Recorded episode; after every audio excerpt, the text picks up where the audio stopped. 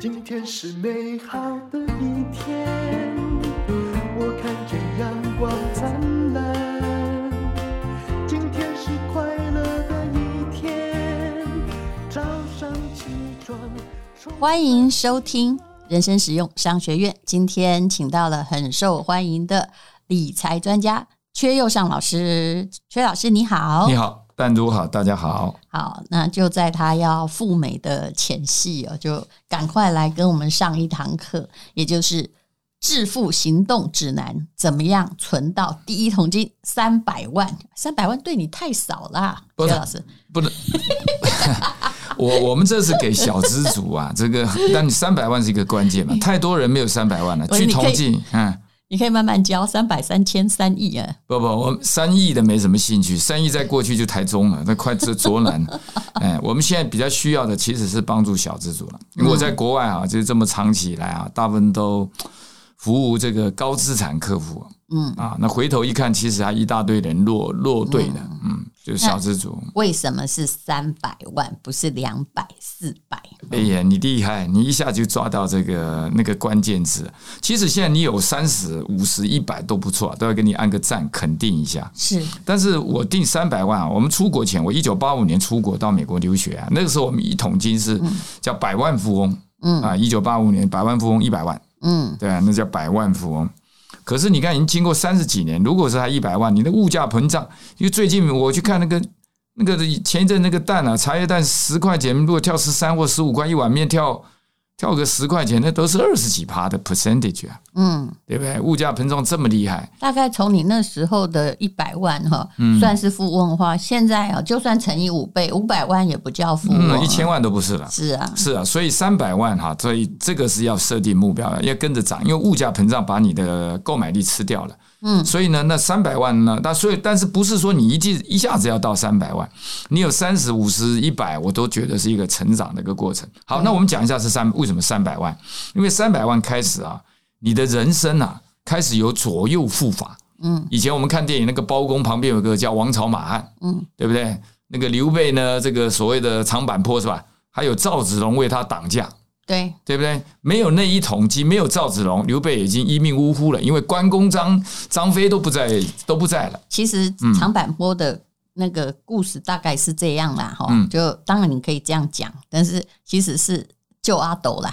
救阿斗，但是我后来一直觉得不该救，阿斗就让他再见。我跟你讲，跟弹主上节目啊，最怕的就是千万不要班门弄斧，不要转到文学。我最近因为对文献很熟，你一转到文学，或者拉不回来了。我跟你讲，三百万这样看哈，呃，三百万如果说有百分之，以前我们是前一阵子二十二 k，对吧？就两万二，大学生刚毕业二十二 k，现在假设二十六 k，现在已经调到二十六、二十七了。嗯，要三百万的话，大概八趴或九趴呢，嗯，就有一个大学生。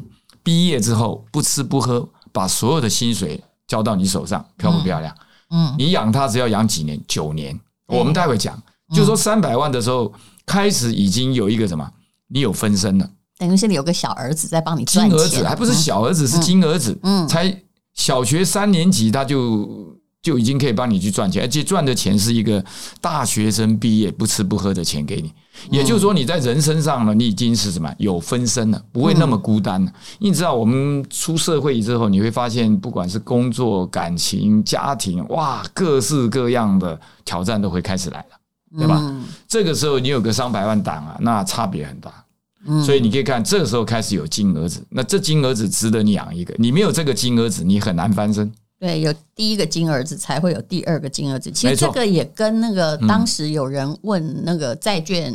天王格罗斯吧，就问他很基础的问题，他其实也不太会回答。后来他就这样低头想了一想，说：“呃，要分散理财是吧？要开始理财是吧？那你至少也得要有五万美金。”他已经讲的故意很少了啦。那三百万大概是十万，我也觉得啊，如果你没有三百万，你很难谈到了什么分散哈。你买个头房子的头期款都不够呀。对，一百对三百万，其实如果要这样讲这样讲啊，就前一阵子我在一个股票上市公司，我们内部跟他开的。个课嘛，三三百万当然基本上你已经可以开始分配了。比如说一百万可以去做预购房屋啊，那个预购款，然后有些预售的，嗯啊，三百万可以开始办活。但我这个议题我们今天不谈，就是到底你有三百万是买房还是租房好啊？嗯啊，这个我曾经做了一集影影音啊，这个某一个这个媒体啊，那一百万点阅率很高，那。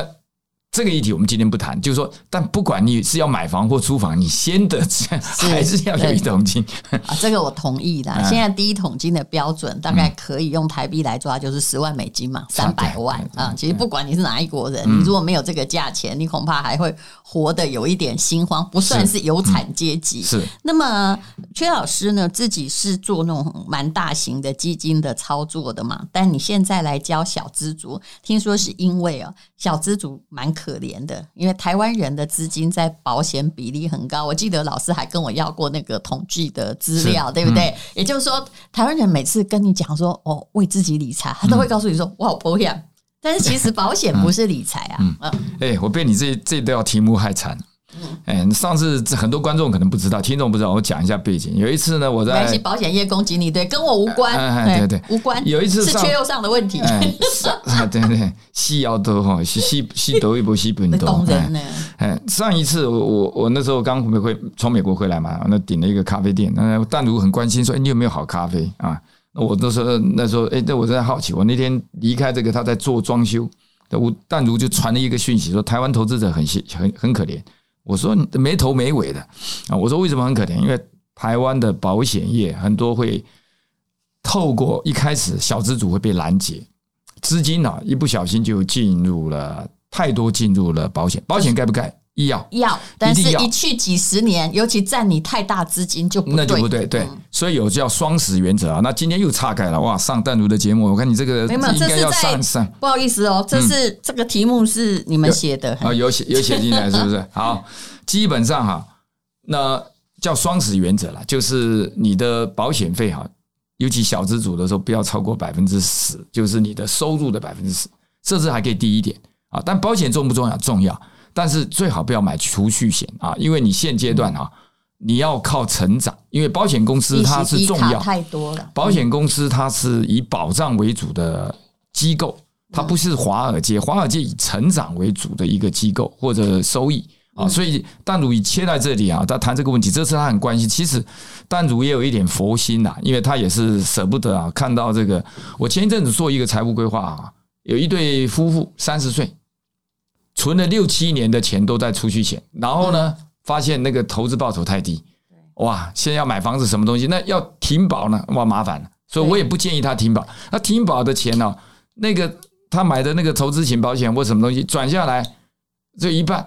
因为它有一个叫 surrender charge，你六七年的停保都还有扣款，还有这个我并不知道。在 surrender charge 就是你在某一定期限之内你不能停，停的话它会扣很多。那万一你没钱，就会有一些问题。对对对，那不这个保险哈，那议题其实蛮那个，但重点但主谈到的意思就是，我们不批评保险，因为保险是需要需要需要需要。我在书上讲，连巴菲特刚开始都需要啊，没有一个人不需要保险，但是你一定要把资产分配到该对的位置。简单的一句话就是不要。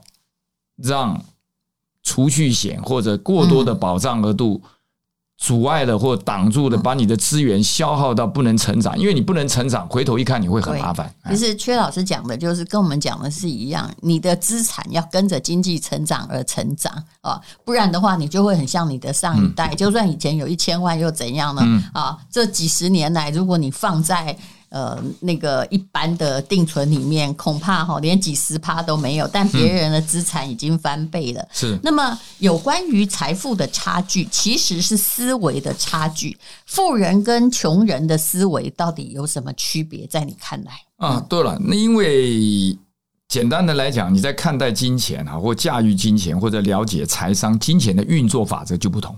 你如果不了解金钱的运作法则，你一定会付出惨痛的代价，因为每一件事情、每一个学科啊，都有它的一个简单来讲，它有一个逻辑。我记得我上过你好几次，呃，有一次那个 podcast 你在聊的时候，我说过，呃，爱因斯坦说复利是全世界的第八大奇迹。是我曾经跟你说，如果不了解这个第八大奇迹，你的理财不会有奇迹。对，因为你你会讲来讲去就是复利。嗯。嗯，因为你会急着要快速的致富，在你急着快速致富的时候，你可能策略不对，你的工具不对，嗯，也就是说你没有一个投资哲学，因为你不了解它背后的理由。举举例，最近的细谷银行为什么一次就就结束了？那包括瑞士信贷，嗯，一次就结束了，都是在于他们的。理解里头出了问题。其实他们都是超级专家在操作，嗯、操作成这个样子，嗯、这不是该呃，真的很该谴责。对，嗯、是，所以呢，你可以巴菲特就讲，所以复利里头，我们常常在看这样讲哈，呃，以百分之七来讲，七二法则嘛，百分之七大概十年翻一倍了啊。那如果你有二三十年的三十年的光景，以美国标普五百，我们讲过嘛，二零一四年它往前推十年涨，十年涨了一倍。二十年涨了六倍，三十年涨了二十三倍。对，那你可以看啊，它所谓复利就是一倍变两倍，两倍变四倍。嗯，啊，那我们看，举例一开始你有一十万好了啊，那你一翻一倍是二十，二十再翻一倍四十，四十再一倍八十，八十再一倍多少？一百六了，一百六这样去多少？三百二。对，其实这就是这个数学法则，谁都会的嘛。是，嗯，但是呢，你不需要快，所以巴菲特就说嘛。他说：“你还是需要时间。那很多人就是会急啊。巴巴菲特就讲：你不可能让九个女人怀孕，却要一个月的时候新生命诞生。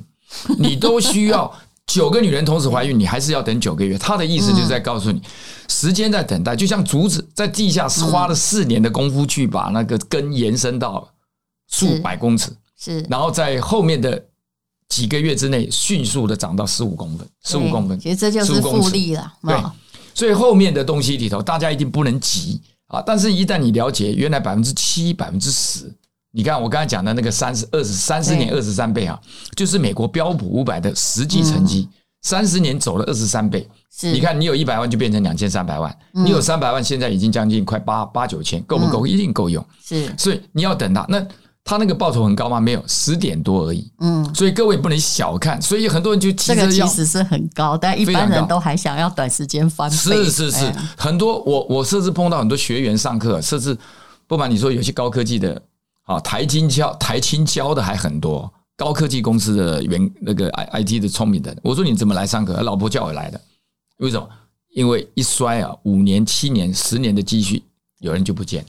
你看，白走了五年七年，那个要存那个生命浪费都要太多。我我们觉得大家都很急了，像刚刚他讲的银行，那个很多是长债短投，但是有时候大家会问我房子的问题，我都想说你是疯了吗？在这种现在的时代中，连房子这种长期资产，你都想要几年内翻倍？你是你是哪里不对劲啊？对不对？好，那我们再来看一下哈，就是说。其实复利讲的就是时间与金钱的关系，嗯、你必须要有耐心去累积财富。从你有三百万、嗯、啊，就慢慢先到三百万，然后有三百万之后，你前面也许积聚的满满的，因为一点一乘以一点一也还是很慢嘛。是，但是到最后会非常非常可怕，因为这就是数学。嗯、是，那你可以打造财富富足的人生。嗯那再来讲一下，你有一个快速累积财富四个方向，什么专业副业啊、创业啊、勤俭啊，是这个虽然跟理财无关，但是跟人格有关。有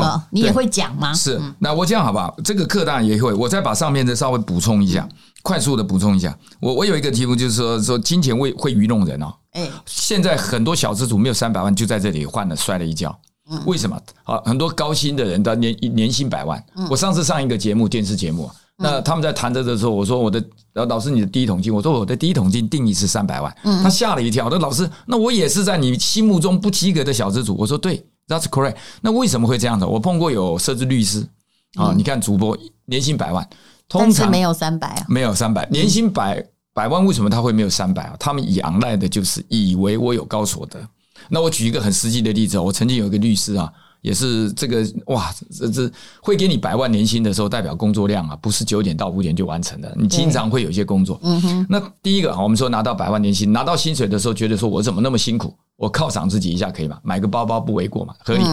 礼拜六、礼拜天已经累了那么一天的，睡个美容觉不为过吧？嗯。对，就没有来上我们的课。没有这个课的时候，他就没有这些基本的知识概念。然后呢，存了一点钱，一不小心对去买了个储蓄险，就一进去或者。那个钱呢？一去三十年，一去三十年，或者或者一不小心做了当冲的一些东西，然后五年七年的积蓄就干就不见了。还有啦，投资朋友要开的新创公司，这也是常常一次不见。对，所以你可以看累积的是可能五年、七年、十年的积蓄就没有了。所以为什么？因为他不具备了解这个财商背后甚至金钱运作的它的陷阱。其实这就是时间跟金钱的关系，你不可以把心情。辛辛苦苦的钱，一刹那之间，啪嗒，哎、欸，那因为他没有财商的曲线，对，因为他没有财商的知识嘛。那因为他累了半天，他礼拜六、礼拜天就是睡美容觉了，他怎么会去想来上什么课或看什么书或理财的书籍，对吧？所以钱会愚弄人，你要靠的是什么？被动收入，就是这个三百万之后，接下来当我们在门课就会告诉你如何进入安全的投资，嗯，稳稳当当的在九年，我们的目标是在九年达到一桶金。所以，如果你现在开始，只要你呃开始有薪水的时候，九年也不过三十岁啊。对对，没错。好，那接下来就谈到你说是，然后接下来呢，就是加速。那每年我们用九年，九年达到三百万，很多人说那要做多少钱？我们定的目标是每一个月你要存下两万三，然后呢，大概是零零五零百分之七的投资报酬。嗯，九年之后就会达标。嗯，那每有人就会想说，老师两万三我达不到。好，所以我要告诉你，你刚才提到的四个方向。加速第一桶金达到的四个方向，第一个是专业，嗯，第二个是创业，第三个是副业，第四个是勤劳与节俭。嗯，创业比较难，创业挖的不是一桶金，挖的对是一座金山，挖的不对，屁股两个字破产。对，所以。创业今天我们九十是失败的了，但是它也是可能最大量，就是万一你成功了，你可能是最能够累积金山的方式。金山它不是积一桶金，所以创业我们今天踢开，嗯，我呃我们就先讲专业，创业踢开专业呢，那一般来讲的话，你知道专业要去打造一个无可取代的，在公司里头你的资产是无可取代的，嗯，对不对？那这个通常一般来讲，你专心投入你的工作。我举一个最实际的例子，跟你也有一点关系。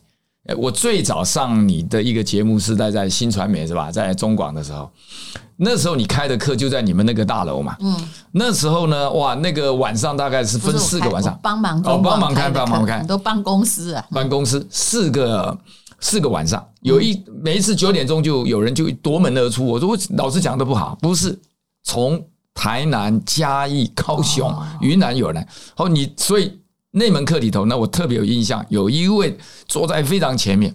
好，我们上完课之后，他上完我所有的课。嗯，他呢是高科技公司的一个技术长。嗯，他当年呢是到美国 UC Berkeley 去念博士，就碰到金融海啸，那个赔钱赔光了，学费没了，之后回来，回来就念了一个成大，改念成大，拿了一个博士学位，那是在大公司的技术。他上完我所有的课的时候，我觉得讲了一个很棒的一个例子。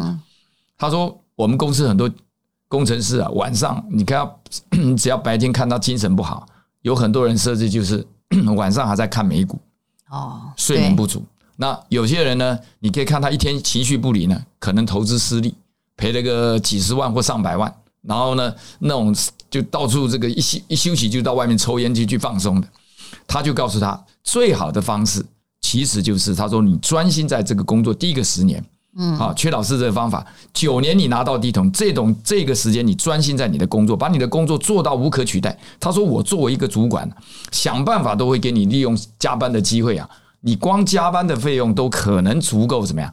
足够付你这我们刚才讲的两万三，你的薪水设置都不必动，全部都可以进去。嗯，他的意思就是。投资专业，你的专业要做到无可取代。你的上班又在专心，又这样看股票，又那个，你到哪里去？公司其实都知道，哪个主管笨到你这个上课专不专心的话看不出来。好，所以专业我一直强调它是最重要。好，创业我们踢掉，副业，副业我们常开玩笑讲啊，你这个一个月两万三，我们三万块以下的人呢，我们建议你一个月要存一万块下来。嗯。记账当然是好了，但你不能记账记到半后只有一千块，你就存一千块，以为任务完成，不是？记账记了老半天没主轴，没主轴。一开始先这样子，先犒赏自己，把百分之三十，比如说拿到薪水，哪怕是两万五、三呃三万七、三万，先把一万块拨到自由账户里头，拨到每个月定时进入到投资的组合。我们大概会讲两个工具，先存再花，先存存剩下的钱你就这么多了，这么多你自己去安排，能记账有时间记最好。好，所以副业呢，大概从专业可以延伸啊。比如说，有些我们上次有些人在在会计师事务所工作，那我说你可不可以下了班帮人家做记账，嗯，对不对？做记账，你最起码你也可以有一个收入嘛。嗯，再差再差，我在半开玩笑。我上次有一个电影电影在电视在录，我我讲我说最差你没有工作技能，假设你都没有很多专业，你就找一家你喜欢去的餐厅，健康卫生你喜欢附近的，你每天洗个盘子，现在一百七十块，嗯。洗完你还吃个便当，你在洗盘子的时候，大厨还给你准备菜了，嗯，对不对？吃个便当你又省个一百块。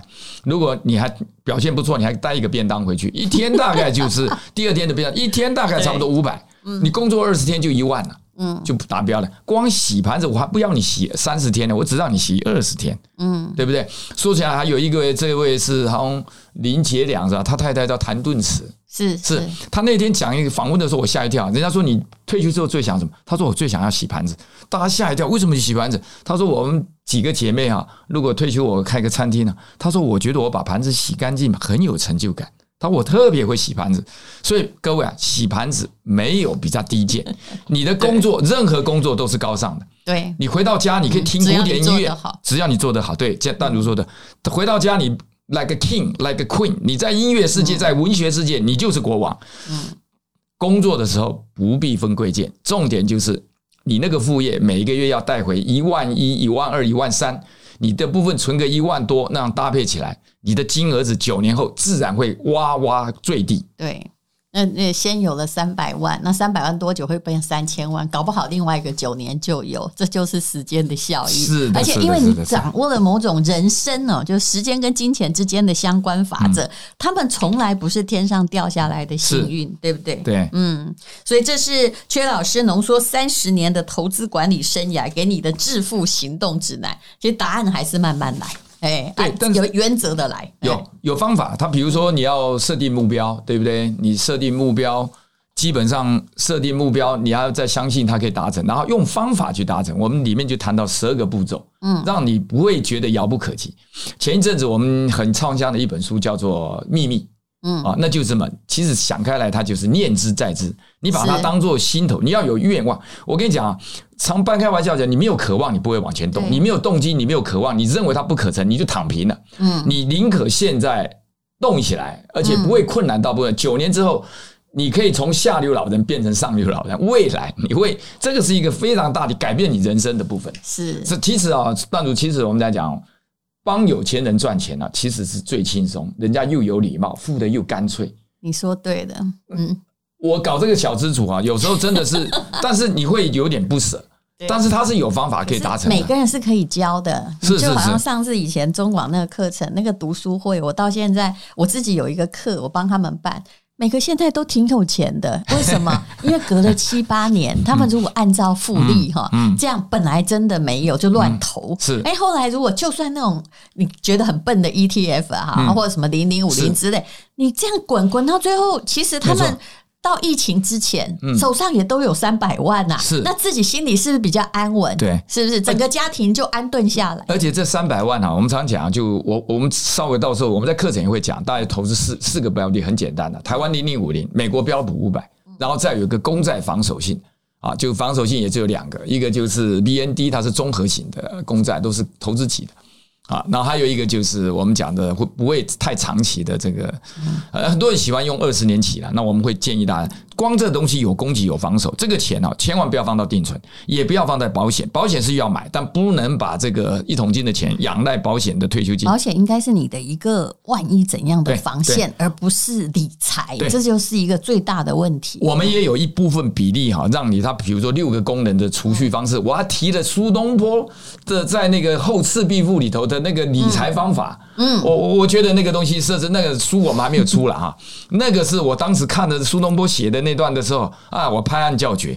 原来他们就是有六七个功能方法。苏东坡的太太啊，这个嗯，那个是每一个月的开支，好吧？他拿到钱就分成三十一串，嗯，挂在梁上，就每一天就那个，而且他储蓄下来。哎，东坡喜欢喝酒，那天有人有客人带了鱼来，没有酒，回去再去跟老婆商量，问朱父哦，朱是一堆老婆，他还有朝云那时候也在啊，妾妾那时候还问，所以。他们就有这个六个功能的理财方法，就每一个部分功能都那个，所以这门课啊，我其实想了很半天，就是 workable 跟 doable，零零七零零七电影经常讲的，这个工作虽然困难，但做得到。也行得通，workable and doable，所以你只要设定的有那个欲望，九年养一个，我跟你讲，九年这个小小孩子才小学三年级，然后跟你讲说，爸爸妈妈，从今天我出门去赚钱，嗯。然后养你，你问他养我多久，他说 forever，你只要活着我就养你。